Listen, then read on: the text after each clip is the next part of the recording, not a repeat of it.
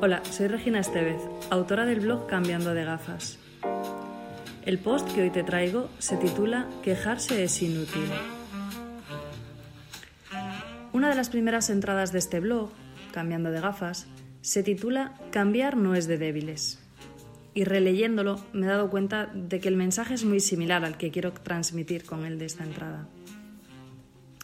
Estoy más que cansada de escuchar quejas de todo tipo, en el trabajo está el que se queja de que no le gusta lo que hace, el que se queja del jefe que le han puesto, del cliente, del calor, del frío, de la comida, del transporte. Fuera del trabajo, la que se queja de que su marido es un desastre en casa, el que se queja del colegio en el que ha metido a sus hijos, de sus hijos, de los deberes, del profesor, de los vecinos, del barrio. resulta agotador, ¿no crees? Hace tiempo que yo decidí que la queja no era la solución. Bueno, lo decidí después de haber leído mucho y, aprender. Quizás tras haber entendido que hay poco de lo que yo me pueda quejar, eso es cierto. No sé si conoces esta frase de Stephen Hawking que dice, quejarse es inútil y una pérdida de tiempo. Eso lo dijo Stephen Hawking estando ya enfermo de ELA. No sé si la conoces, esclerosis lateral amiotrófica. Yo conozco una persona que la sufre y es algo espantoso. Pues en esa situación este hombre decía, quejarse es inútil y una pérdida de tiempo. A mí leer una frase así de alguien que está en esa situación me hace pensar mucho, ¿sabes? De cómo alguien que está en todo su derecho de, quejarse de lo que la vida le ha puesto por delante, cree, cree que, es, una, es inútil quejarse. Yo creo que ante la queja existen varios escenarios, varias opciones que podemos eh, encontrarnos. El primer escenario sería aquel en el que no hay solución. Por ejemplo, si hace mucho calor, tanto que es insoportable, pues por mucho que yo me queje de que hace mucho calor, nada va a cambiar, el calor va a seguir ahí. Puedo buscar maneras de refrescarme, eso sí, escapar de los momentos en los que más azote el sol, o quedarme en casa con aire acondicionado, pero por mucho que me queje, el clima no va a cambiar, es el que es. Así que ante situaciones así, quejarnos no nos lleva a nada. Al contrario, nos genera más malestar. No sé si a ti te pasa, a mí sí, que es como que se engrandece la situación. Cuanto más me quejo, como que lo veo peor todavía. Así que creo que lo que toca es intentar pensar en qué es lo de positivo que puede tener esa situación. Cuando yo era pequeña no recuerdo dónde lo leí o quién me lo contó, eh, tengo una frase grabada que dice, la mejor manera de soportar el frío es alegrarse de que haga frío. Pues lo tengo ahí anclado y, sí me recuerda que, bueno, hay que intentar ver qué hay de positivo en eso que, que me ha tocado vivir. Al menos, como mínimo, entender que eso es lo que hay, que hay que aceptarlo, buscar los mejores remedios que tengamos a nuestro alcance para sobrellevarlo pero no gastar la energía en quejarnos. El segundo escenario es aquel en el que podemos sustituir una queja por una petición. ¿Vale? Es eh, aquella situación donde creemos que hay otra persona que está haciendo algo que nos molesta. ¿no? no es fácil, efectivamente no es fácil, sobre todo porque hay un punto clave y es que nos hace a nosotros responsables de la posible solución y a veces es muy cómodo quedarnos en la queja y regodearnos en esa queja constante en lugar de ver una manera de resolverlo, arriesgándonos a que no salga como nosotros podríamos esperar. Pero bueno, es la manera de resolver aquello de lo que nos quejamos. Bueno, eso o aceptar que no tiene solución, con lo cual volveríamos al punto uno. Bueno, te voy a poner un ejemplo a ver si te resulta más sencillo de ver. Hace unos años muchos, bueno, no muchos, cuando yo solo tenía un hijo, mi marido salía a correr varios días a la semana al llegar del trabajo.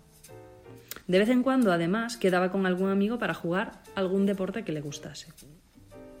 Y yo, que no encontraba tiempo para dedicarme a mí con un solo hijo, pero que me parecía que, que ocupaba todo mi tiempo, yo me subía por las paredes.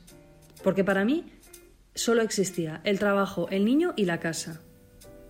no tenía ningún hobby en especial, la verdad. No es que me apeteciese hacer algún deporte en concreto o ir al gimnasio, no, pero sí echaba en falta tener tiempo para mí. Y yo no dejaba de quejarme con mis amigas y con cualquiera que se prestase a escucharme de lo injusto que era la situación. y además que él no se diese cuenta de que yo también necesitaba mi tiempo. Claro, algunas de mis amigas, con hijos también, tenían las mismas quejas que, que yo de sus parejas. Entonces nos regodeábamos y acrecentábamos aquella, aquel sentimiento de cómo no se dan cuenta. Hasta que un día lo hablé con mi marido y le dije, oye, a mí también me gustaría tener tiempo para hacer cosas para mí, porque siento que tú sí dispones de ese tiempo y yo nunca tengo ese tiempo. Sorprendentemente para mí, la respuesta de él fue, claro, me parece bien, dime qué día de la semana prefieres y nos organizamos. Así de sencillo.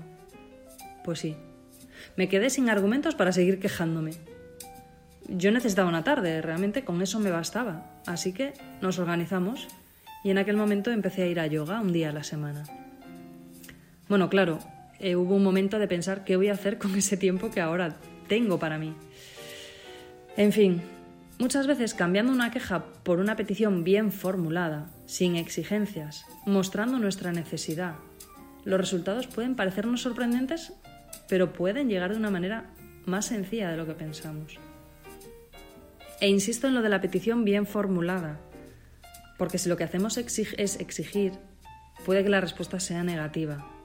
Y además, también importante, y esto viene de la, comunicación no violenta, es importante también transmitir cuál es la necesidad que nosotros tenemos. No tanto como una queja, sino esta es mi necesidad, yo me siento así y esto es lo que yo necesito. El tercer escenario que yo veo en estas situaciones de la queja es aquel en el que somos nosotros los que tenemos que tomar la decisión. No es tanto hacer una petición, sino tomar una decisión, movernos. Si no nos gusta nuestro trabajo, nuestro jefe, el colegio de los niños. ¿Qué estamos haciendo? Movámonos, no somos árboles. Podemos movernos si algo no nos gusta. Es cierto, no es una decisión sencilla, casi nunca lo es. Creo que es de valientes. Hace poco escribía un artículo en este blog donde hablaba de ser valientes. Yo creo que todos tenemos la capacidad de ser valientes, todos somos potencialmente valientes. Eh, hay que dar el paso y ya está, y, sale la valentía. Pero en fin, en esta situación, cuando nos quejamos de, todo, o, damos el paso y cambiamos, o si no, al punto uno, aceptarlo y ya está. No hay nada que hacer, pues no hay nada que hacer. Pero en muchos casos sí podemos hacer. ¿vale? Requiere esfuerzo, puede requerir buscar otro trabajo. Puede requerir formarme para encontrar ese otro, otro trabajo en el, en el que yo me sentiría mejor y tener que estudiar. Puede ser buscar otro colegio y ver bien cuáles son los valores que se transmiten en ese colegio o cuál es el modelo de enseñanza para que asegurarme de que encaja con lo que yo busco para mis hijos. Sí, requiere esfuerzo, pero si nos quejamos, tenemos que buscar una solución. Mi propuesta para esta semana es que cuando escuches, cuando te escuches a ti mismo formulando una queja, pienses en cuál de estos posibles escenarios estás. Recuerda que si no tienes solución, no merece la pena gastar energía quejándonos.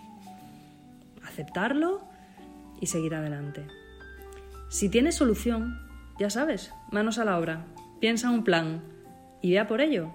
Quizá es una petición bien formulada quizá es una toma de decisión para hacer un cambio. La satisfacción de lograrlo, te aseguro, es extraordinaria. Es asumir la responsabilidad que tenemos muchas veces que no queremos asumir y que nos permite tener mucho más control sobre lo que está pasando en nuestra vida. En nuestras manos hay mucho más de lo que nosotros pensamos.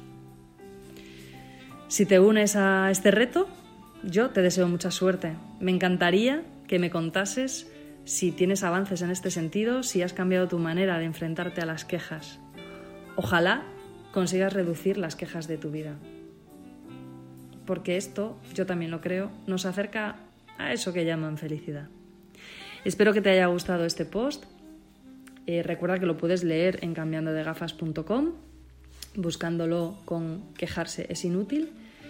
Y hasta aquí el audio de hoy. Espero que, os vaya muy bien. Recuerda que me puedes seguir en Instagram, arroba, arroba cambiando de gafas o arroba mreginael. Un abrazo y hasta la próxima.